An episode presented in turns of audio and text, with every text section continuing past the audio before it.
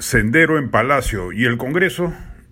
Es hora de que el Congreso vuelva a poner sobre el tapete una interpelación al gabinete Bellido en su conjunto, no solo a Maraví, y de no encontrar cabales respuestas proceder a la censura.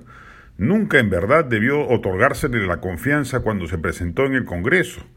Hoy, después de confirmarse los vínculos filosenderistas del Premier y de varios ministros, además de la absoluta incompetencia de otras, de otros, o la proliferación en otros tantos titulares de pliego de conductas reñidas con temas de equidad de género, violencia familiar, incumplimiento conyugal, etc., sin contar con el radicalismo de la facción serronista que este gabinete alberga, es imperativo que el Congreso ejerza control político sobre este desaguisado y gaste su vale de plata para combinar al presidente a recomponer el gabinete y ver si así lo ayuda a salir del entrampamiento en el que se encuentre y del que aparentemente no puede escapar.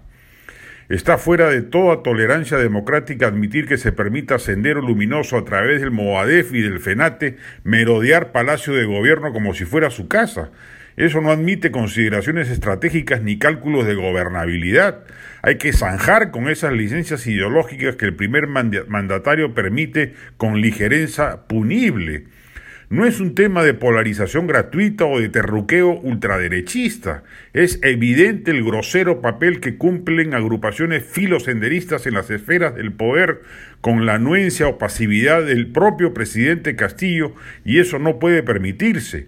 El Congreso, baluarte de control político del Poder Ejecutivo, debe ponerse los pantalones y actuar en consecuencia.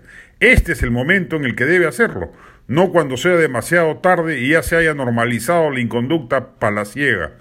El pueblo que votó por Castillo no es pro-terrorista ni pro-senderista y, como revelan las encuestas, rechaza ese comportamiento político del gobierno.